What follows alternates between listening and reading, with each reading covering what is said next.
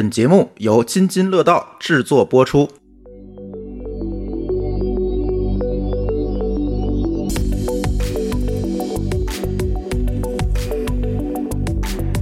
各位听友，大家好啊！这又是一期新的编码人生，我是津津乐道的朱峰。呃，今天我们来了两位新朋友，大家好，我叫庄磊，天津市艺人科技发展有限公司呃创始人，啊，也在这个行业呢也从事了接近二十年吧，从大学开始。一直就在 IDC 这个行业来耕耘，就是大学的时候就开始。对对对，大二的时候，严格是大二的时候。怎么着，勤工俭学是吗？哎呀，这个勤工俭学谈不上，但是更多的可能还是出于误入歧途的这个 这个角度吧。啊，之前呢是在大学的时候呢是呃作为一个程序员，然后呢去使用 IDC 的一些产品啊，后来发现 IDC 这个产品的话呢比较容易交付，标准化度比较高啊，比这个写代码呢就是。扯皮的事儿比较少，所以最后后来就选择了一条不归的路，就从这个使用者呢，就慢慢变成了这个贩卖者。贩卖者，对对对，大概是这样一个情况啊。干了二十多年，基本上中国互联网整个历史算是覆盖上了。呃，严格来讲的话呢，是零三年就开始接触这个行业，但当时其实不知道叫 IDC 行业。然后呢，真正做呢是零四年。真正的公司注册呢，是在零五年，也就是自己的大三实习是在自己的公司实习的啊啊，是这样一个情况。对对对，还挺牛逼的，自己给自己盖了个章。对，今天因为我跟张磊认识也好多好多年了，是吧？也十多年了，对吧？多年。所以今天请他来给大家讲讲中国这个整个的在线业务的这个历史吧，给大家讲一讲。哎，另外我们一位嘉宾是来自我们声网的吴艺婷。嗨，大家好。很高兴参加今天这个节目。我呢，其实也在互联网行业里面大概干了十五年了。那么我前面大概十年左右，基本上都是在做云计算相关的，做私有云，后面做混合云。那早期呢，可能在百度啊、易贝，后面到我应该是一二年加入携程，然后一直到一八年离开携程。这个当中，基本上把携程的。整个私有云到后面的混合云的整个从零到一，包括团队组建啊，包括整个云的这个基础设施给建起来之后呢，我创业大概折腾了个两三年，做在线教育。哎呀，风口啊，是是是，曾经的风口。对，那那会儿在掌门啊，那个后来掌门也 IPO 了嘛，是。但是又赶上了双双减，然后我就从乙方到了甲方，我加入深网啊。那我们现在反正在深网呢，就负责整个深网的整个后端这个团队的管理啊。那这个后台其实包括整个我们全球的这个边缘云的建设，包括我们的核心机房的建设，再到上面的整个音视频服务啊等等这些，也包括背后的数据处理啊。没选择去直播带货还是不错的啊。哎，今天其实大家也听出来了，想跟大家聊一聊。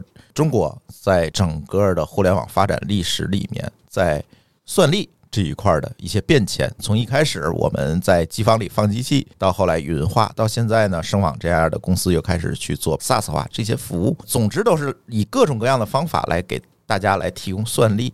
那这个发展史是怎么样的呢？今天就请两位资深的从业者给大家捋一捋这个脉络啊。呃，从一开始呢，我觉得先让一婷给大家普及一下这些基本的概念吧。我相信我们有很多的听友刚刚打开电梯啊，刚刚进入这个行业，对于很多历史上的东西并不是很了解，可以给大家介绍介绍这些 IT 基础设施是怎么样的一个布局和架构。比如说什么是 IDC，什么是 S，什么是 SaaS，什么是 PaaS，可以给大家讲一讲这一步一步是怎么走过来的。首先从云计算的角度来讲的话，它会分为三层嘛，对吧？那比如说，IS 层、PaaS 层跟 SaaS 层，IS 层呢就是 Infrastructure as a Service，这里面可能大家听到的最多的就是说，这里面包含了我的计算的虚拟化、网络的虚拟化跟存储的虚拟化。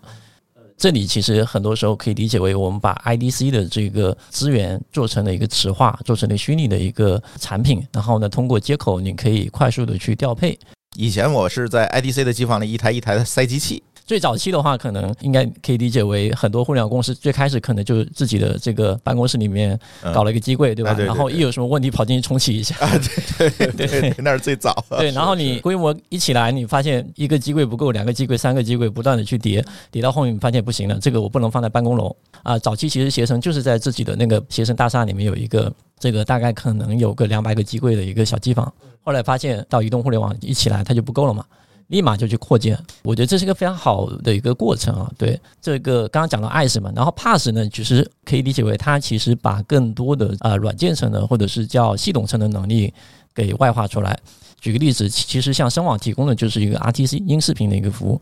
那么对你来讲，你看到的就是一堆的接口，你通过这些 API，你就能快速的构建一个实时互动的场景。比如说咱们的在线的互这个语聊，对吧？然后包括游戏里面的互动等等，还有语音会议啊，对对对，会议场景也是对。那当然也现在很多公有云也在做一些像存储类的服务啊，对啊等等，它把很多数据库的这种能力也云化了。那 SaaS 呢，其实就大家更容易理解的就是 software 的 service 嘛，软件及服务。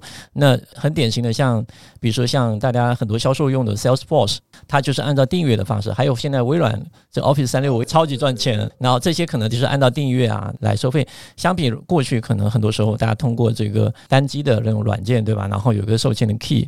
然后那个 key 可能你只能买一个，而且你只能按照一次性的这种投入来买，而且也不能升级。对对对对，所以大概呢，其实我觉得云计算还是非常庞大的，从早期的这个硬件到 IS Parts 再到 SaaS。其实严格来讲的话，咱们使用最长的这个邮件服务，其实它属于是一个 SaaS 服务了。对，邮件其实是非常典型。因为有的时候我们在这个过程中也给我们的客户呢，其实客户有的时候也分不清楚，然后我们在讲的时候呢，就我们就会提及到。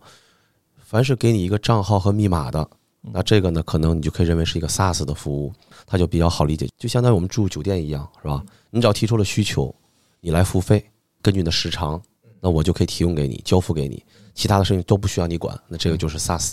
哎，然后这个 Pass 的话呢，相对于来讲，就是你有酒店的需求，那好呢，你就要找我租一间房子，我帮你盖好，帮你装修好，你自己来运营，那这就是 Pass。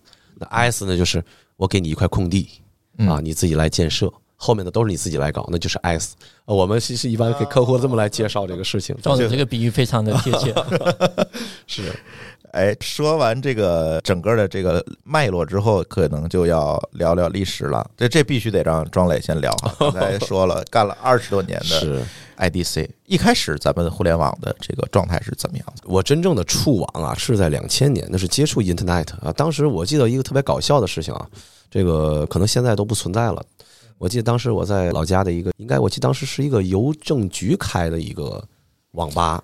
当时是不是还没有分出去了？啊，对，还没有分出去呢。我记得当时电脑是联想一加一。然后呢，我记得很清楚，打开浏览器是一个大 E 嘛。打开浏览器之后呢，我不知道是要在浏览器那个那个地址栏去输入自己想输的网址的，我就点了下拉菜单。我看里面有几个，嗯嗯，有什么这个常见的咱们这个第一代的那些互联网的网址。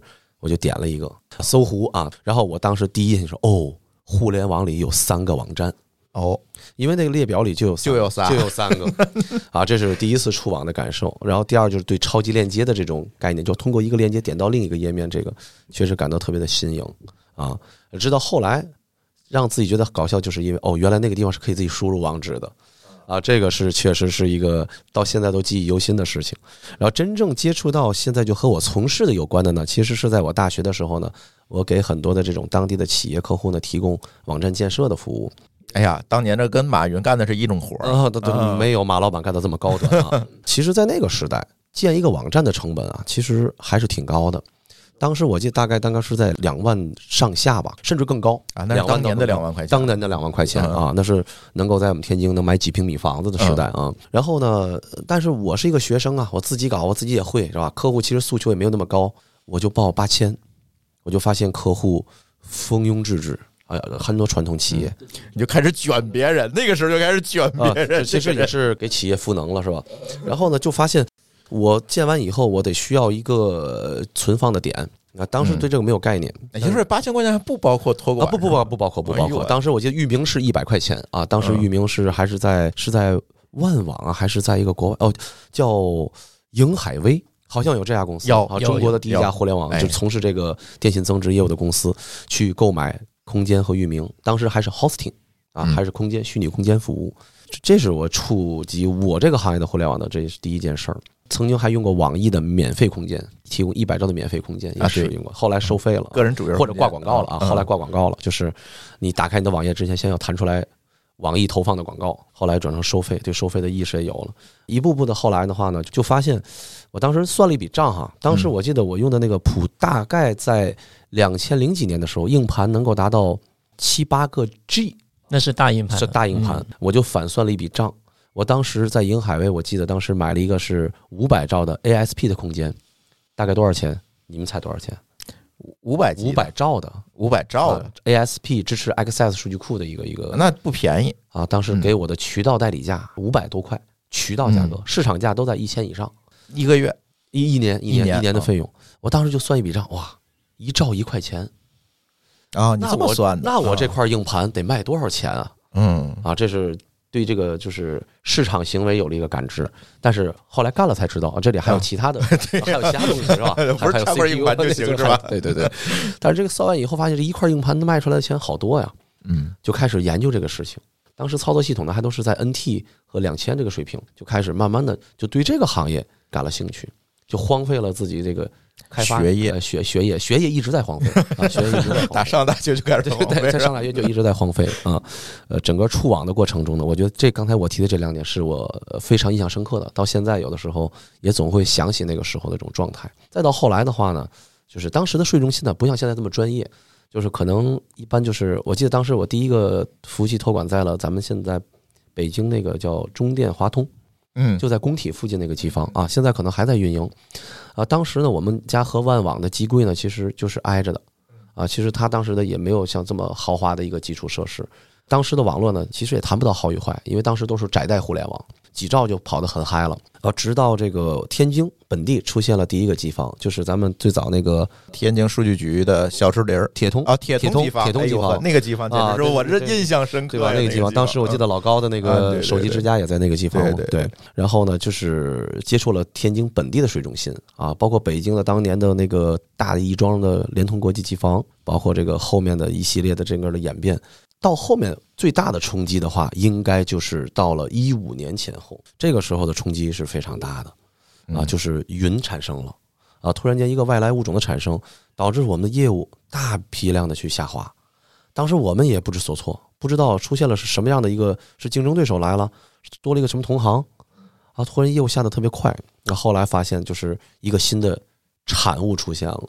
啊，对传统 IDC 带来了一个，其实算是灭顶之灾。我觉得以前你等于是把物理机买来之后塞到机房里卖给大家的这个东西。当时呢，两个产品就是一个呢叫做托管啊，就是你带服务器来用我的 S 啊。第二个的话呢，就是我提供给你服务器和带宽以及相应的服务呢。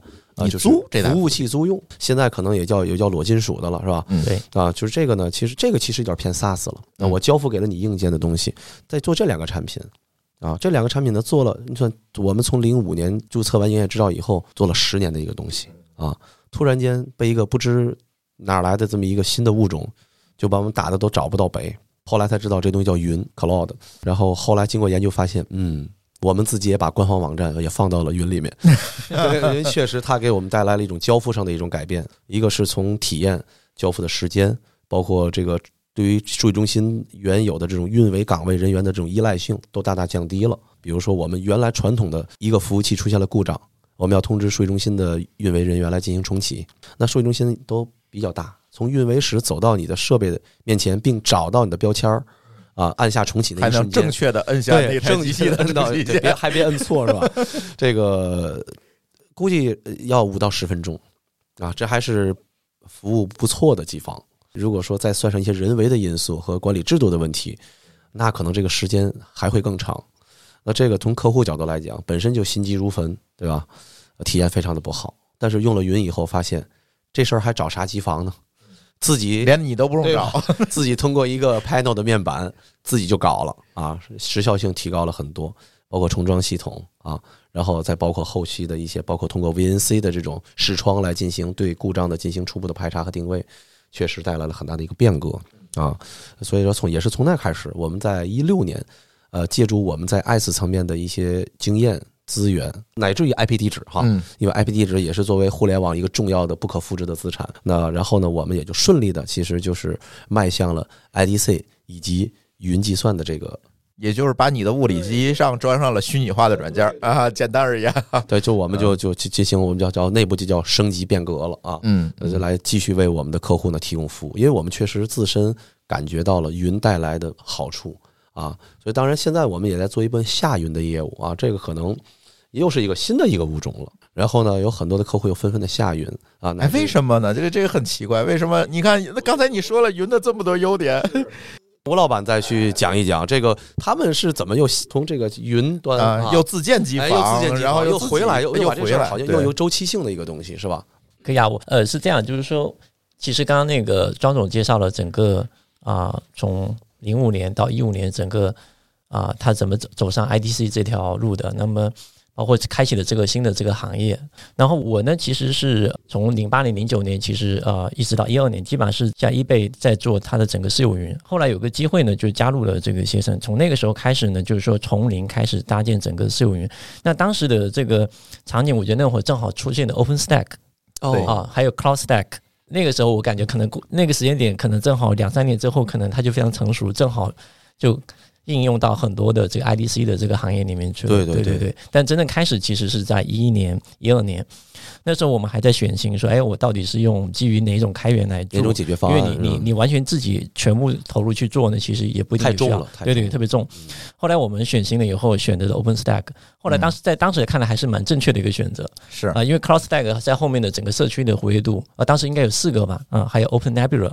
那我们选了 OpenStack，后来 OpenStack 这个社区非常的蓬勃。呃，我还印象非常深刻，就是我们当时那个想做那个物理机就装机的全自动化，就我把这机器上架到机柜之后，只要插电。然后带外都不用配，所有的事情就一键搞定。所以我们当时为了做这个事情，我们把服务器搬到我们自己的这个工位旁边啊，折腾了好几个礼拜。它里面细节还非常的多，包括刚刚讲的远程控制啊，什么装那个 BIOS 的配置啊，刷刷那个什么驱动对吧？对对对，网对对对唤醒远程唤醒，对对对，没错没错。然后还要装操作系统来找一堆的配置，对。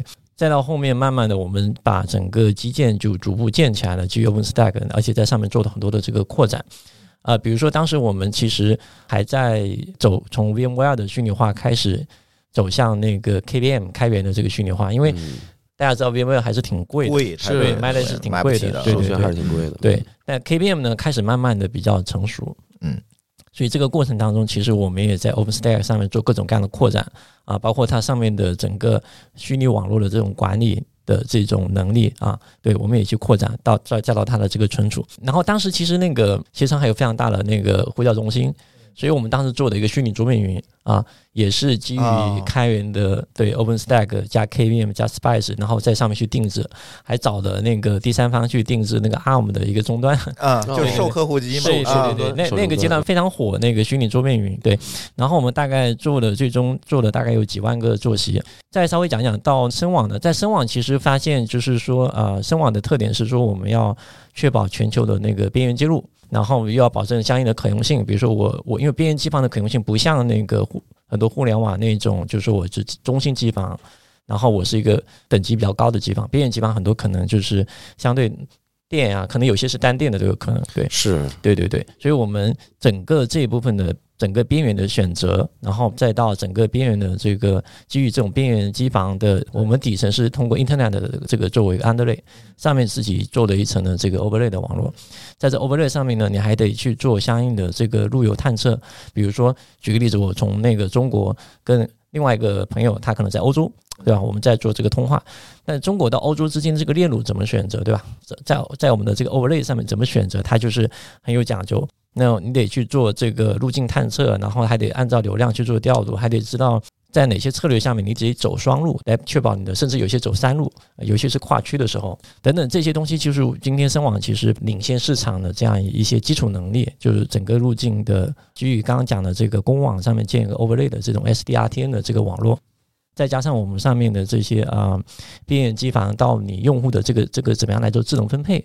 你你得离得更近，它才能缩短这个延迟，对吧？然后整个通话的这个延迟，相当于你在近距离通话啊，讲话是差不多。对，那这些里面呢，就其实我们也会讲到说，跟很多这个呃运营商或者是供应商去合作，但是这两年我们其实也在看，啊就是说我们也用了不少的公有云，然后整体现在大家行业其实都在讲降本增效嘛，对吧？对对对对，这所以刚刚讲到这个夏云，其实我觉得夏云的一个很大的动力就来自于降本增效。嗯对，那么这这趋势里面有两点，一一点呢就是说前面讲到，比如说很多互联网公司都在自建机房，那么但是其实你会发现，到了一五年、一六年之后，因为刚刚讲的 OpenStack 这种基于虚拟机的，包括像开源的 KPM 也越来越成熟，啊、这一部分替代了原来以 VMware 为主导的那种管理的这种平台，再到后面容器开始是非常火了。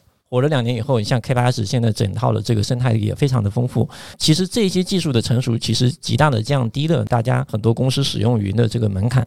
尤其当它规模还不大的时候呢，它其实自建一个，比如说它去租一些服务器，然后租几个机柜，然后跑一个这个私有云，它的管理成本其实也蛮低，成本也可以做得非常非常低。是。这个可能就刚刚讲的，就是庄主说，哎，突然冒出来很多客户，他是自己去找一些资源，甚至有些自建机房，对。对吧？他去做这个事情，嗯。对对对，而且还得益于什么呢？得益于这个其实就是一个 SLA 的一个稳定性的一个问题。啊，没错，因为现在第一个是底层的这种虚拟化的这种整个的这种一站式的平台非常的好，包括现在很多的运维工具也越来越好，是是及时发现的很多这种开源的系统、对开源的运维工具已经把这些问题都解决掉了。以前你想保证一个 SLA，其实要付出很多的专业化的成本的。对，没错。当然，现在咱们国家本身在基础网络的这块的质量，它天然的已经变得非常的好了。对，其实这个也很重要。然后硬，件的这个质量也越来越好了，嗯对吧？你像最早我们当时在零几年的时候，很少去舍得花钱去买品牌服务器的嗯，啊，都是我记得当时都是自己传的。DIY 服务器，对对对。叫兼兼容机是吧？这样的对，形式它那个本身它其实是跑在 PC 环境下的，它的应用场景不可能达到二十四小时满负荷的，是。但是依然就就那样也在硬跑啊，对吧？而且前些年的这种服务器和机房的管理的制度和规范，那经常是机器挨机器的，根本没有考虑散热。嗯，而且本身从机房的这种设施来讲，包括刚刚吴总提出说的，当年的很多机房都是单电的，今天深网的基本上所有边缘机房的服务器都是单电，我们在软件层面做的大量的高可用，哦所以哪怕我一个这个服务器挂了，对吧？它单电。切走了。对我可能自动切走。一个是这样的，就是我们在整个软件层面，在整个刚刚讲的那个 SDRTN 层面，其实做了非常多的可用性的考虑。所以呢，我们更多的想法是说，在硬件层面，我们尽可能用最普通的硬件，但是我在软件层面做到极高的可用性。嗯所以刚刚讲的，无论是一个服务器因为电源的原因，或者是硬件原因挂了，还是什么样的原因，它这个 crash 的，还是说整个 IDC 呃一个边缘机房挂了，我们都是可以在非常短的时间内自动 fail over 到别的机房，这样基本上对我们的很多客户是无感啊，或者说他可能只是重连，所以这这个其实对我们今天的这个业务的帮助也是挺大的。是但跟刚刚讲的其实对对降本增效是有很相关性，但另外一个就是我们本身的这个系统的健壮性的一个考虑。是是是，听这一讲啊，还真是感触颇深。现在这个 IT 的整个的这个发展啊，就是还是由软的东西呢来取代硬的东西啊，就是云就是一个很简单的东西。对，我们之前一直在讨论，就是说如何把一台强大的计算机，把它虚拟化成多台机器提供给不同的租户。就是现在呢，另一个就是把很多普通的设备，然后把它虚拟成一台强大的机器，是吧？对，这就是反向虚拟化，对是吧？，比如现在这个显卡的这个算力计算，对大家要连起来，用这种 NVA 那个共享显存的这种形式，再把它连成一台大机器。对，反向虚拟化，其实存储上面也是这样，你看对对对。早期都是单机存储，对吧？嗯然后你就算是做 RAID 的，你的容量还是很有限，对。但是后来呢，你看 EMC 出的那种集中式的存存储，对吧？嗯基于那个光纤网络的那种 SAN 的存储，那个存储呢，其实它因为有两个存储头，然后可以在硬件层面做到那种高可用。是。啊、但是它成本巨高嘛，非常非常贵。嗯。呃但它对于可用性啊各方面，其实在以前在银行在大的这种公司里面用的特别多。但你看后面那个到了啊、这个国内的互联网逐步兴起之后呢，大家就开始说去 IOE 嘛。去 IOE 对，然后开始做分布式的存储，做嗯。MySQL 的这个高可用，对，，嗯然后再到大数据出来，其实也是分而治之，对吧？那现在其实呃又有很多那种就是说把计算跟存储合并的一种一种是，就有点像刚超融合嘛对，超超融合，对嗯对对，是，所以我感觉就是分久必合，合久必分，还真是对对，是是一个不断演变的趋势。对，其实你像包括刚才说的这个存储的这个变化，从最早单机到阵列，到后来的这个就是像 EMC 的这种高可靠的集中存储，其实它针对的尤其是 EMC 一直在做的更多的是企业级市场多一些。没错，嗯，所以说，这个很多的新技术的变化，还是由互联网厂商推动着变化的。对，因为企业它可能它的应用场景和弹性，它没没有这么高的需求。它很难出现这种几何倍增的数据量，它对对对是线性增加。嗯对我们？比如银行的存单，呃，银行的一些记录，对吧？这些东西其实还是可以估算出来的。嗯，对那互联网没有互联网的数据是不一样的，互联网数据出现一个可能一个热点，一个热搜，那可能这个数据量就是几何倍增了。所以在这种情况下，其实围绕的最后一点还是降本增效的问题。如果说这个作为一个互联网的厂商是去购买这种 EMC 的这种存储企业级的服务，他是买不起的，是对吧？这是买不起的。就他买得起，但是他的客户用不起。对啊、其实他会转嫁成本嘛。所以说，像分布式的这种实行，其实也是咱们刚才所说的。其实分布式以后对硬件的单机的这种性能和稳定性，其实要求已经没有那么高了。没错，嗯对，它有容错率了嘛。嗯，你看现在我们会发现一个什么呢？以前我们可能在最古早的像你那个 IDC 的时代，嗯大家可能是用人来调度资源，是慢慢的我们开始用软件来调度资源，这些虚拟化的技术来调度资源。现在可能我们在上面又做了一层，比如说现在我们比较这个常见的 SD WAN 的技术也好，我们像声网做的这个 Overlay 这一层，其实也是一种 SD WAN 的技术的一个发挥嘛。嗯，啊，再包括我们现在用的很多的 Pass 的服务，它其实又在上面多了一层的调度，慢慢的通过这个一层一层摞上来的这样结构，保证了我们现在整个一个网络和服务的一个高可用。是，感觉是这样一层一层做。以前我印象最深的就是刚才庄磊说的，我们那个小树林那个机房，嗯，对，是那个可用性，那个可用性就是它没空调，你知道吗？呃，后来加了，后来加了，后来加了。当时我们在那儿做的时候是没空调，到了夏天就是开着窗户用电扇吹，嗯，是。就这种呃，这是在零几年，尤其是零八年之前啊，这个是一个全国各地的机房是普遍现象，是。而且当时乃至于好多在北京的机房都是在地下室里的，呃，就根本就没有考虑到什么这种呃 T 一、T 二、T 三的这种概念和等级的界定，嗯没错对吧所以说大家对于大家的这种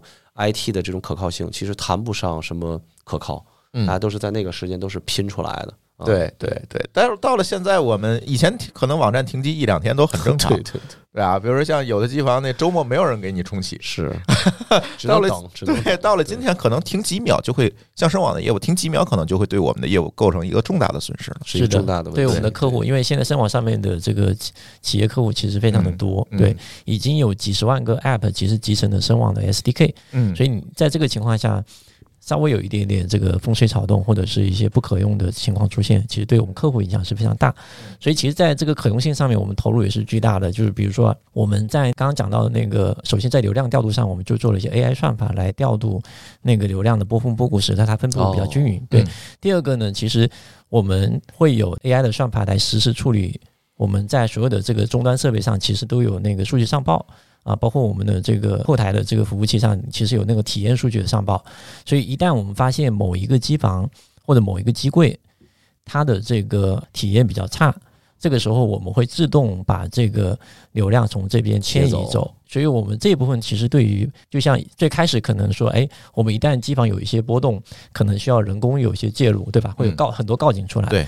再到前两年，我们开始用 AI 的技术来处理这些数据之后，自动的去做这个 failover 之后，其实我们的运维人员就可以非常的轻松，而且对我们的业务来讲，可靠性是非常的高，是更高的对，对对对，因为你大量的冗余就会能够来覆盖这一部分的可容性，某个机柜的可容性下降。对，没错没错。嗯，其实我们对呃机房的建设要求是同个区域，你至少是满足 n 减二，什么意思？就比方说至少三个机房，两个机房挂了，你都不会影响任何的业务。但是这个流量问题你们是怎么去协调呢？因为这样的话肯定会，比如挂了两个机房，肯定会对那个机房的流量和带宽带来很大的压力。三个机房之间应该有相应的这个已经打通了。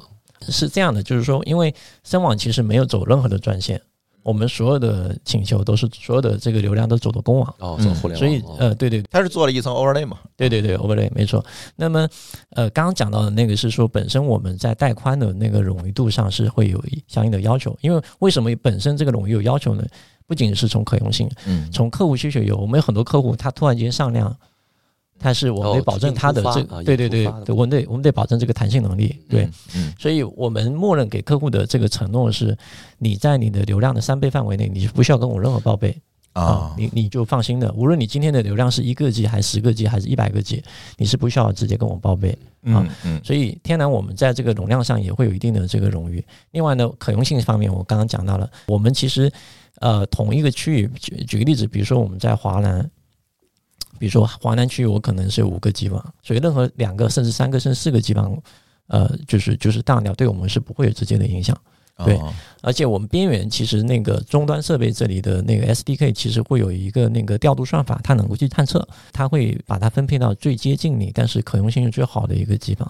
哦，所以呢，这些东西都是一一整套的那个可用性的一个体系啊，来保证这个给我们的这个客户提供最好的这个服务。嗯嗯嗯，其实，在国内的情况，我觉得可能还会好一些，因为国内的这个电信基础设施现在反正你就是接几大运营商，可能问题就解决了。是，是但是在海外有大量的这种中小运营商，它之间的这个互联的环境其实是非常非常复杂的。是，尤其你像非洲，像嗯，印度，对吧？对对对对对。对这种对我们做边缘的这个呃机房的这个边缘的接入啊、覆盖啊，这个其实难度跟复杂度会越对，我觉得海外的复杂度可能更是高。是是。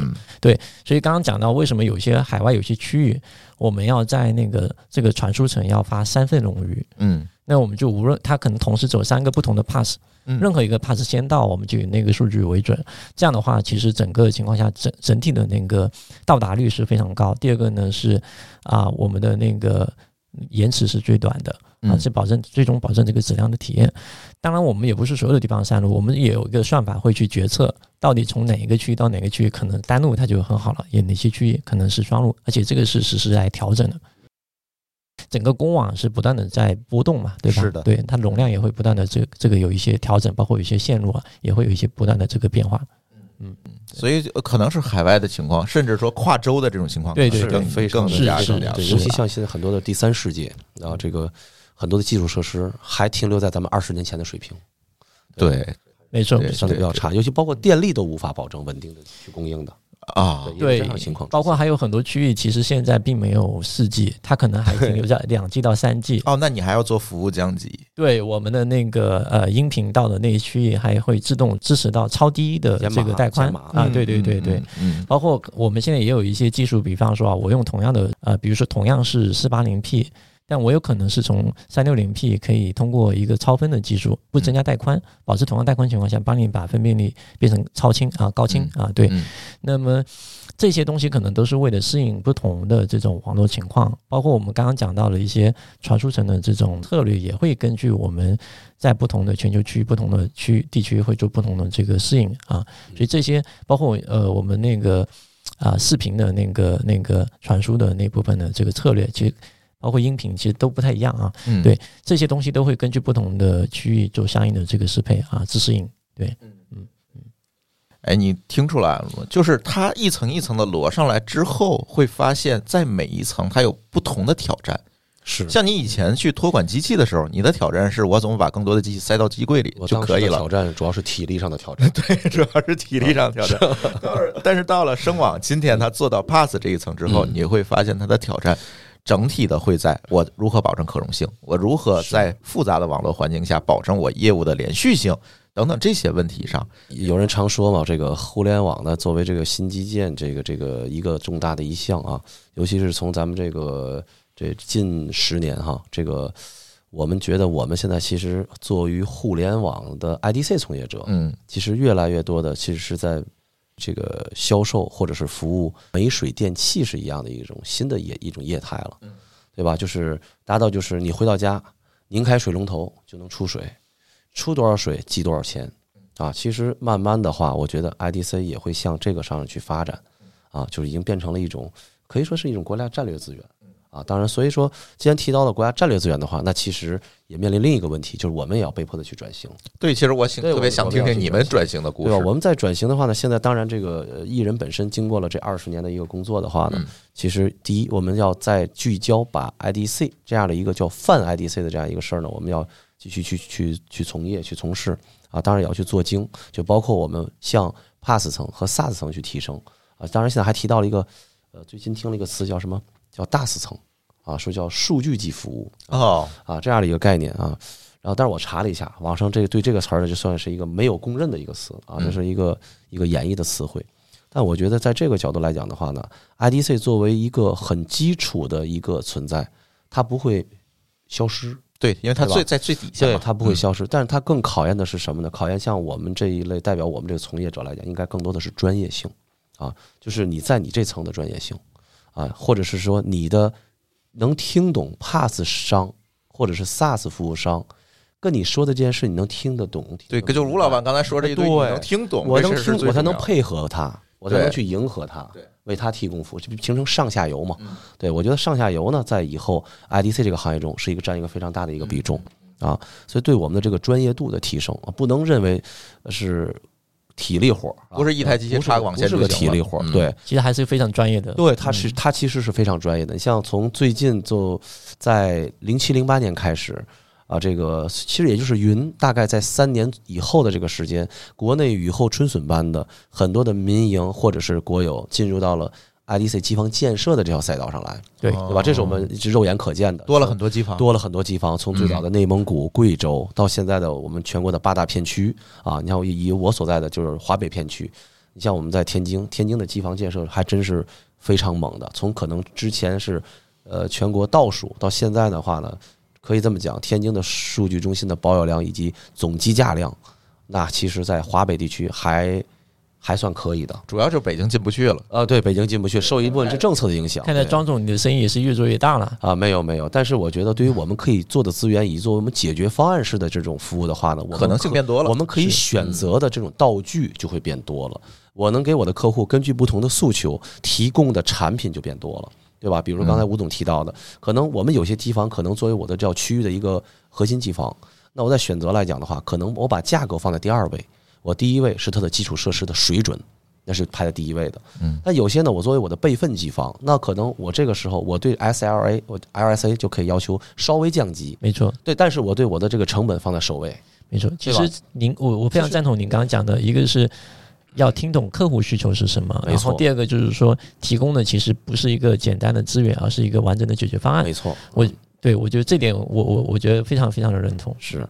然后第三个的话呢，可能就是在供应链上，就任何现在没有一件事情是能够自己独做的啊，所以说在你在供应链的这样的一个建立上也是很重要的。你比如说，呃，如果我有两个税中心，你让我帮两个税中心打通，通过内网打通，那其实对于我来讲，有一部分工作其实就是我的供应链来配合来我来完成的。嗯对吧？比如建立相应的这种隧道，或者建立这样的一个光纤链路或者物理链路的这种形式，当然也也包括 SD One 啊，就这种形式。其实更多的是供应链的选择和配合，其实就是在协同啊。嗯其实就协同这件事儿，我觉得在未来，包括国家战略在提协同，因为京津冀的协同发展，嗯嗯，对吧？我觉得协同非常的重要。协同不是竞争，协同是互相的这种配合啊，是做专业人做专业事儿的一种体现，也是一种共赢。一种共赢，没错，对。嗯所以这点我觉得应该是未来我们这个就叫老公司如何在新的舞台和新的发展上，我们应该更多思考的问题。对，就是慢慢的这个产业变成了一个非常有效的分工。对，很对，是一个高效分工的一个一个嗯产物。嗯对，嗯嗯，而且这几年慢慢的 Pass 化的服务变多了，变多了。我不知道一挺这边有没有一些感受？做 Pass 的公司好像越来越多了。因为大家会发现，其实嗯那个爱思层其实一个是技术慢慢变成熟了，嗯对第二个呢，它会进入一定的同质化。嗯，对。但其实刚刚庄总恰恰提到了很多差异化的竞争，是是是，它不仅只是纯是资源，但确实今天的那个爱之城会有一定同质化的这个这个嗯。这个呃趋势已经很强了，或者说呃非对对对，但它同质化会带来一个什么呢？就很多时候客户会跟着价格走。嗯。啊，在同等的情况下，他绝大会跟着价格对绝大多数对对它对提你提供不出来你的差异化的是内容。是对。对，然后 Pass 化带来的一个非常大的优势就是，呃，它会非常强强调你的差异化能力。因为我举个例子啊，今第一个你会把数据沉淀在这个平台上，比如说你用了呃某个公务云的一个这个这个数据服务，对吧？对那其实大数据服务，那你数据会沉淀在这上面。那你要把你的这个业务迁到另外一家云，其实这个复杂度就高很多。复杂度和成本也都对所以很很高。对，第二个呢，就是因为有差异化，所以它本质上呢，它不是一个非常标准化的一个产品，而它每可能形态上你看起来接口长差不多，但背后呢，其实差异还是非常大。有点千人千面的意思。哎，对对对，或者它实现不是完全对等的。那么最简单的说，比如说你你在某家云上用它的数据库服务。其实你是很难相信说你自己能把这个数据迁移到另外一家云上面，这太难了，这事儿我可干过。是，对对对，嗯呃，同样的，比如说对，呃，这是刚刚讲的，从毛利角度，它其实做 Pass 服务的毛利空间更大，更大一些。对，然后它的那个壁垒也会更强，对，那么还有一个呢，就是说，其实我觉得也是技术演进的一个必经之路是什么？就是说啊。你看，刚刚前咱们提到的那些基建，最开始没有云的时候，没有 ICE 的时候，其实都得自己搬机器，对吧？自己去管整个机房的托管，然后到那个你要去管我的容量的问题，对。到后面有 ICE 之后呢，其实你会发现，哎，我计算网络存储，我按我自己的这个需求，直接按需就直接用用了，对吧？然后你再往上，你会发现，哎，今天我要用存储啊，比如说我想做个实时互动的这种场景。我已可以直接用这些 pass 能力就能满足我的需求，我不需要自己去从从底下上不断的去建。对，那这个时候我就会发现，整个尤其像互联网这种行业，不仅互联网，我相信今天很多的这个业务形态都就已经演化非常的快。那背后呢，就是因为技术在进步，技术在成熟，那也是逐步形成的这种不同的这种技术的这个呃分层以及专业化分工，对吧？然后。啊，以及更高效的这种迭代的这种方式，然后还有讲到一个差异化呢，就是说今天其实，在 Pass 服务虽然接口都长差不多，举个例子啊，深网是最早做这个 RTC 的，是领头羊啊，那。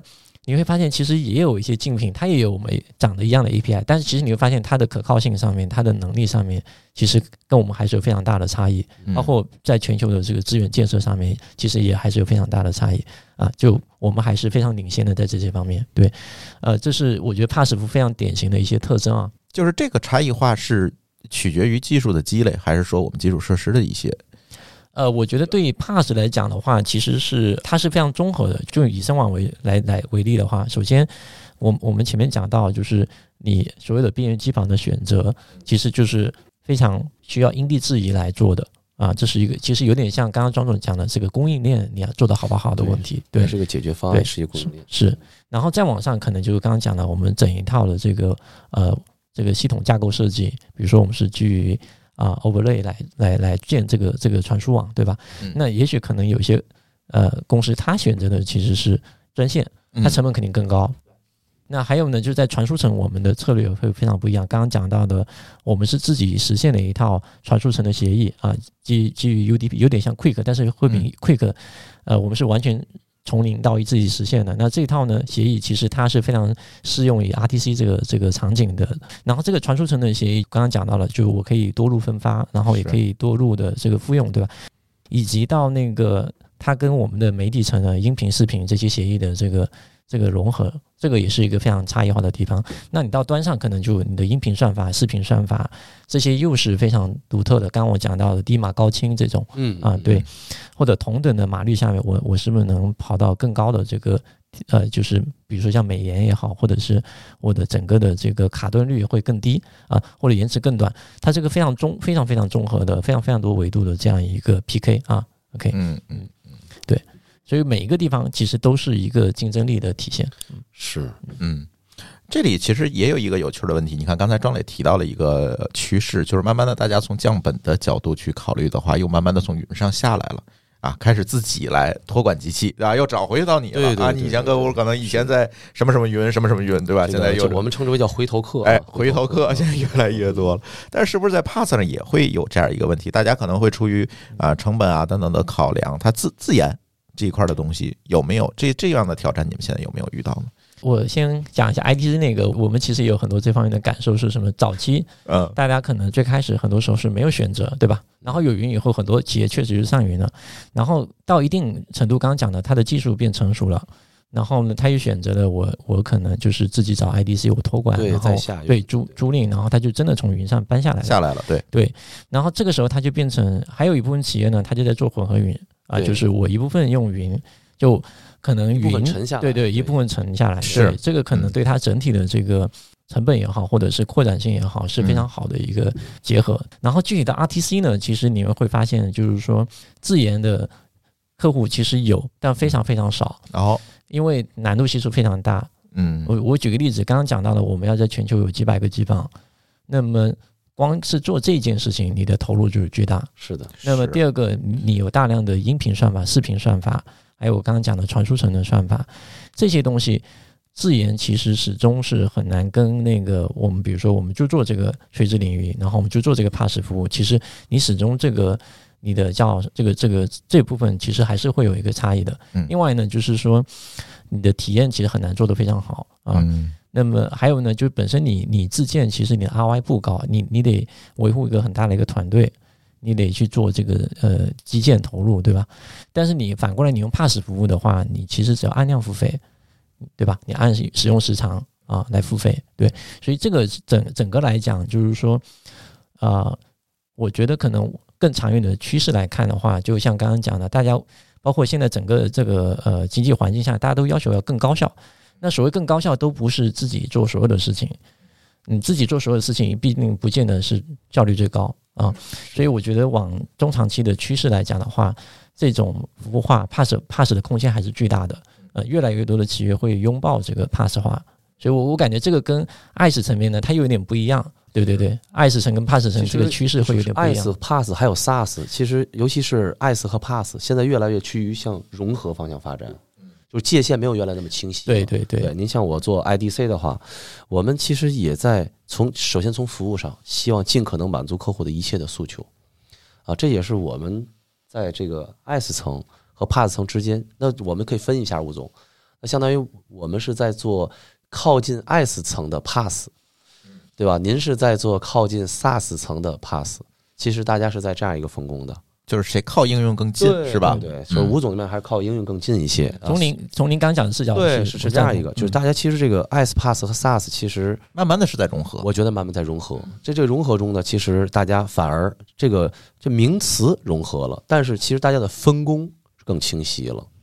对，我觉得这个其实是一个符符合这个自然现象的一个一个事儿。对，刚刚还有一个我想补充的，就是说，因为像容器这样的技术出来之后，尤其现在有这个 serverless 嘛，然后还有 service mesh 这些技术出来之后呢，其实你会天然发现，就是原来基础设施其实它已经不是对于它的那个软件层已经不是完全透明，因为它需要感知，它需要感知我在比如说我在哪个区域。然后我需要感知我是在一个什么样的一个设备上，它能把这个利用率做得更好。嗯，第二个呢，就是因为容器呢，它其实是它实际上做的是一个呃进程级的这样一个虚拟化，那么它这个时候呢，其实灵活度会更高。那那在这种情况下面，其实啊、我们我们会发现啊，很多 PaaS 层的服务已经变成 serverless 化了。它已经不关心我底层的这个基础设施是什么样，right？呃，所以这部分我觉得也是个非常典型的一个趋势啊，serverless 化。现在包括像数据库也在做 serverless 化，对对对对对是对，其实这就迎合了刚才我特别想问你的一个问题，呃。Pass 的服务商其实做的事情是帮助你的客户批量的采购和研发了这样的资源和服务，然后你把它切成份儿卖给他们，对吧？我用时长卖给你。但是这样主要挑战就是在于说我怎么平衡这个用量和弹性之间的关系。当用量不够、用户不够的时候，那你的这很多的投入可能是闲置的。这是当出现峰值的时候，又又发现这个东西不够，那容器化和 serverless 化是不是在一定层面上就解决了这个问题呢？没错，没错。所以我们在内部呢会有一个啊、团队，就专门来做我们的这 service 这一层。那么，因为我刚刚前面讲了，我们其实呃音视频的场景，很多时候它是要在边缘来做，是体验是最好的。那么，所以举个例子，比如说我们现在在做这个节目，那么假设这个时候。呃，我们是在要做录制，那这个录制肯定最成最低的成本是捡个离我们最近的机房来做，所以我们自己做了一层 serverless 化了一个调度层，那我们把全球所有的这个资源，我们我们私有云的资源会融合起来。那这个时候呢，我们一个可以做到的是更高的利用率，有不同业务都可以复用这套资源。第二个呢，就是我的不同业务其实有或者不同客户之间是能能那个削峰填谷或能错峰的。那这个时候我的利用率进一步提高啊。那此外呢，其实我们还刚刚讲到混合云，其实其实逻辑上我们也对接了不少的公有云。那这个时候，当我们的私有云的容量不足，我们也会往公有云上面去谈然后。去推啊，对对，我们会我们做的是可以基本上可以做到全自动的、快速的去扩容啊。对，所以所以本质上呢，我觉得就是一个很很核心的，就是说怎么样用呃最低的成本、最高的可用性来交付一个非常好的一个体验。我觉得这个其实就是呃，比如说像深网这样的一个啊、Pass 服务，它一个要解决的一个核心的竞争力啊。嗯对。嗯嗯，这样的话你的利润才可能做的没错尽可能的是去高。就像你不可能做一堆柜子卖不出去，其实这个 Pass 层的这个这个毛利润高，或者是嗯这个综合利润会比较高的原因，其实还有一点，嗯它像软件嗯啊，它是边界成本没有那么清晰的嗯，嗯就是它完全就是复制嘛。你服你这你服务一个客户和服务一百个客户，嗯其实边际成本为零。对嗯，IDC 不一样，IDC 是实体，对，我就想问你，对吧你那个一百个柜子如果租不出去，你就是很大它的麻烦每一个柜子都嗯作为一个实体单元，所以它是这个边界成本是很清晰的。嗯但 I IDC 里呢，这凡是这但是这个 Internet 这一层，嗯它是相对来讲边界成本，但是也做不到像 Pass 层那么那么那么。高的复用，对对 Pass 层可能 I 是这个对 IDC 无外乎的呃这个利润也就在复用嘛，其实也就在复用上，对对吧？仅此而已。就赌大家不？会全你像占 I 满带 IP 地址是没有办法复用的，对对吧？然后物理物理资源是没办法复用的，呃，仅仅有带宽可能有少量的复用，但是现在随着互联网应用上下行，对吧？包括它的这个原型的变化，其实 IDC 也几乎没有可以复用的太多的空间了。对，反而我觉得在 Pass 层这个层面，所以大家就往上摞去追求它更高的既像软件，嗯对吧？？它又像 IDC，所以它是优势尽显的一个一一一个层面的东西。是对，包括其实 SaaS 的话就有点更更贴近那个用用户的业务场场景景，对，嗯，一个呢，SaaS 可能交付会更重；第二个，SaaS 也面临大量私有化交付。嗯但是 Pass 服务呢，像比如说深网，我们绝大部分还是纯云服务。那这个时候呢，云它有一个 scalability，就是我的业务本身的这个扩展性就非常好，没有那么重的交付，确实它的毛利会比较高。所以如果大家看财报，其实我们的这个毛利率大概能到六十多，接近七十啊，百分之七十这样的一个水平。我觉得刚刚那个两位讲到的是非常在那个点上，对。其实我刚才听到一个词啊，说我们这个 IDC 呢是人工啊，嗯。然后到了吴总呢就变成智能了。嗯，你们凑一块儿哎我觉得这个是不是我们可以聊一聊？这现在也比比较火的这个人工智能啊？是。哎，我觉得这个还真是这个最近我这边也看到了不少的这个一些网上的一些新闻，包括自己身边的一些朋友在聊天的时候嗯。聊到了这个。就人工智能 AI，现在比较出圈的应该就是这个 GPT GPT 系列这个对吧？对对对，是嗯。嗯，，其实 GPT 按道理讲，它也算是一个 Pass 服务了，就是它 API 那一层，对严格来讲是一个 Pass，它就是一个严格来 PaaS，对对对对对，或者是说是一个 IaaS 加 Pass 的一个新产物啊，是一个新产物。对，其实它因为有个特殊点，是因为数据量巨大，它的算力要求也巨大，所以本质上是确实是一个非常 IaaS 加 pass 融合的一对，所以说对我们这个 IDC 来这个行业来讲，现在算是小春天是吧？也是一个好的小小春天，小春对天。对对。你们现在在这个人工智能上有什么新的布局和打算吗？呃，我发现大家在这个层面上可能慢慢的又会下来，因为云满足不了，满足不了了，嗯这个成本就太高了，成本太高了，对又会下来。对 IDC 的话呢，可能更适合于这种 AI 的这种硬刚运算的这种需求。嗯，炼丹啊，对？吧？就是对叫炼丹，新名词叫炼丹师是吧？啊嗯，炼丹炉，因为这个对于能源的开销和消耗来讲，确嗯实是一次挑战。在一八年、一七年的很多水中心在建设立项的时候呢，就已经开始在推崇六千瓦的单机柜的一个装装电容高密度以前是多少？？呃，之前就是十三安嘛，十十三安大概也就是在两点五千瓦呃两点五千瓦的样子，嗯对吧？所以说这个整个的趋势来看，其实在一八年的时候就已经其实为今天在做了很多基础铺垫设施的准备，对，嗯，包括现在这个看的还挺包长远的。对，包括现在在张北啊，很多这个能源优势的大省，可能机房据说都建到了这个一万千瓦以上啊，啊，一万千瓦以上的这样一个更高的一个极高密度啊，因为其实六千瓦已经不算高密了。嗯，因为那是以 CPU 时代来来算的，是够用了。但现在 GPU 的话，可能一台机器就把这个电全占满。嗯一个显卡可能就几百瓦。对对对，，反而现在体现出来的是大量的机柜是闲着的，但是电没了，啊，对吧？一个机柜四十二四十二个 U 或四十七个 U，然后发现用了放几个显卡就满了十个 U 是吧？然后 发现电没了，但是嗯位置还有是吧？其实也造成另一种空间载体的浪费。所以说，这个单机柜的这个继续往过就是万级别，我觉得这还是一个这还是一个趋势，还是一个趋势。对，现在声网在这个人工智能这块儿有什么研究和布局吗？首先呢，我们其实有跟我们的蛮多客户也在做相应的交流。比方说，我们现在有些客户想做虚拟主播，这个虚拟主播有有几种形态，一种形态就是说我是一个虚拟直播。那虚拟直播呢，它可以比如说通过 ChatGPT 把整个啊、比如说我要卖一个化妆品，它其实也可以把这化妆品的很多特性用那个稿子就生成了，对吧？然后同时它把这个稿子转换成语音，然后通过语音来驱动人脸，然后最最终就可以形成一个虚拟主播这样一个效果。那虚拟主播有个好处是什么？就是说，当然可能当当下一下把体验做得非常极致，可能还是有一段的距离。呃，但是它能体现的点是什么？就是说，这个呃，我可以做多种不同的这种语言的适配。第二个呢，我可以按需直播。也许未来真的可以根据你的，因为现在很多电商平台有很多用户的这个数据，它其实会知道你的特性啊，或者你你有一些什么特征，它结合你的这个兴趣，根根据你的特征，比如年龄、性别，还有你有些什么爱好，你你你过往买了一些什么东西，它能。形成一个非常个性化的一个直播啊，推荐啊，那这这里面就能讲到说你非常感兴趣的那些内容啊，我我觉得这个是一个非常有啊想法的一些那个也很值得尝试的一种场景。那这个背后其实就是说，怎么跟深网的这个技术去做相应的这个融合跟支持啊，这部分其实我们内部也在做非常多的这个探索啊，呃，还有呢，就我其实也提到刚刚讲，如果说我们这个呃主播呢，其实。刚刚讲了，它其实呃延迟是一个非常重要的因素。那这个延迟从哪几个地方来呢？第一个就是说，哎，我观众端看到这个呃刚刚讲的生成好的这个音视频的内容，它这里有个延迟，对吧？就比如说我可能在一个很现实，对我们可能在我在上海，你在北京，或者还有人在海外，那主播可能不在，对吧？过去可能主播有个物理的限制，比如说主播在印度。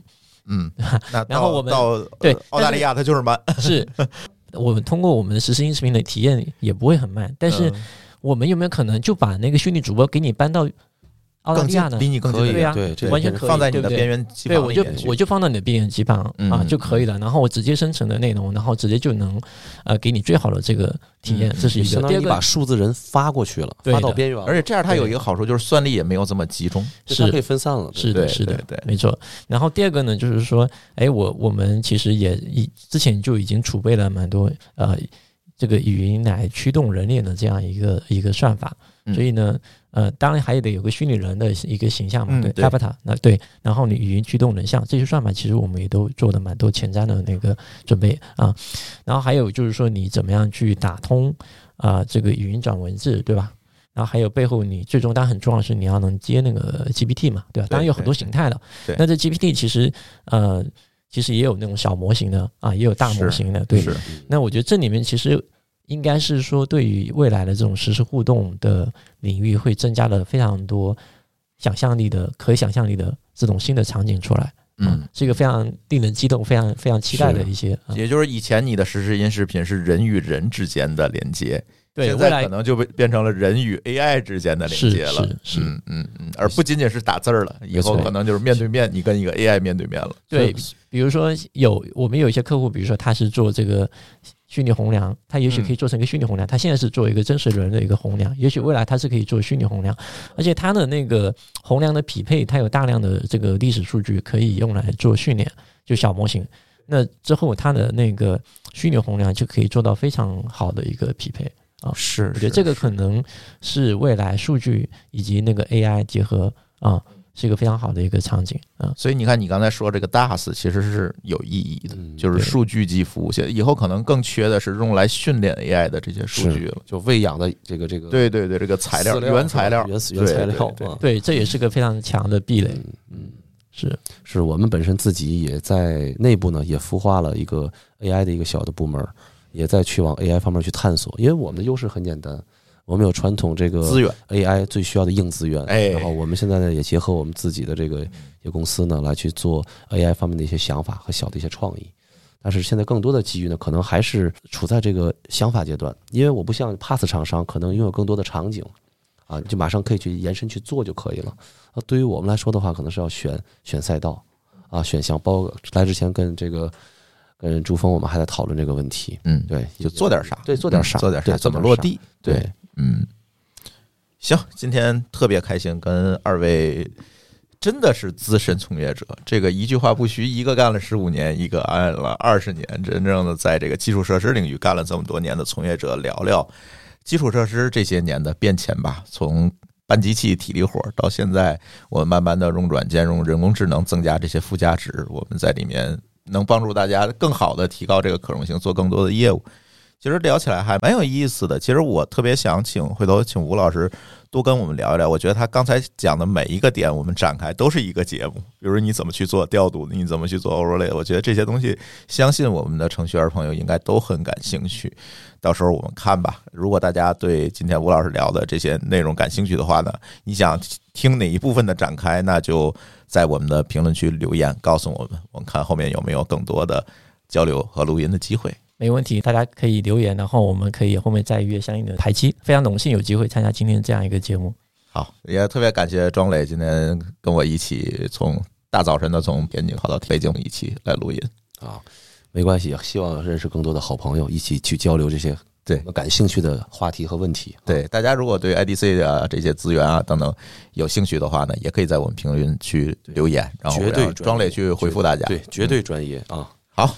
那我们的这期《编码人生》就先跟大家聊到这里，感谢大家收听，我们下期节目再见，拜拜，拜拜，拜拜。